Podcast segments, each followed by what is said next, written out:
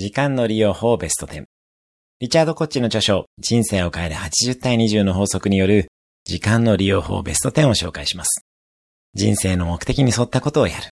いつもやりたいと思っていることをやる。80%の成果を出す20%のことをやる。最小限の時間で最大限の成果を上げる方法を考える。君にはできっこないと言われていることをやる。誰かが大成功を収めた違う分野のことをやる。自分の想像力を活かせることをやる。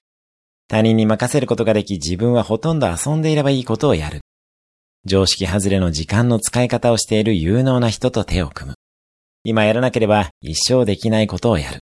以上の10個に取り組んでみましょう。今日のおすすめアクションです。いつもやりたいと思っていることをやる。今日も素敵な一日を。毎日1分で人生は変わります。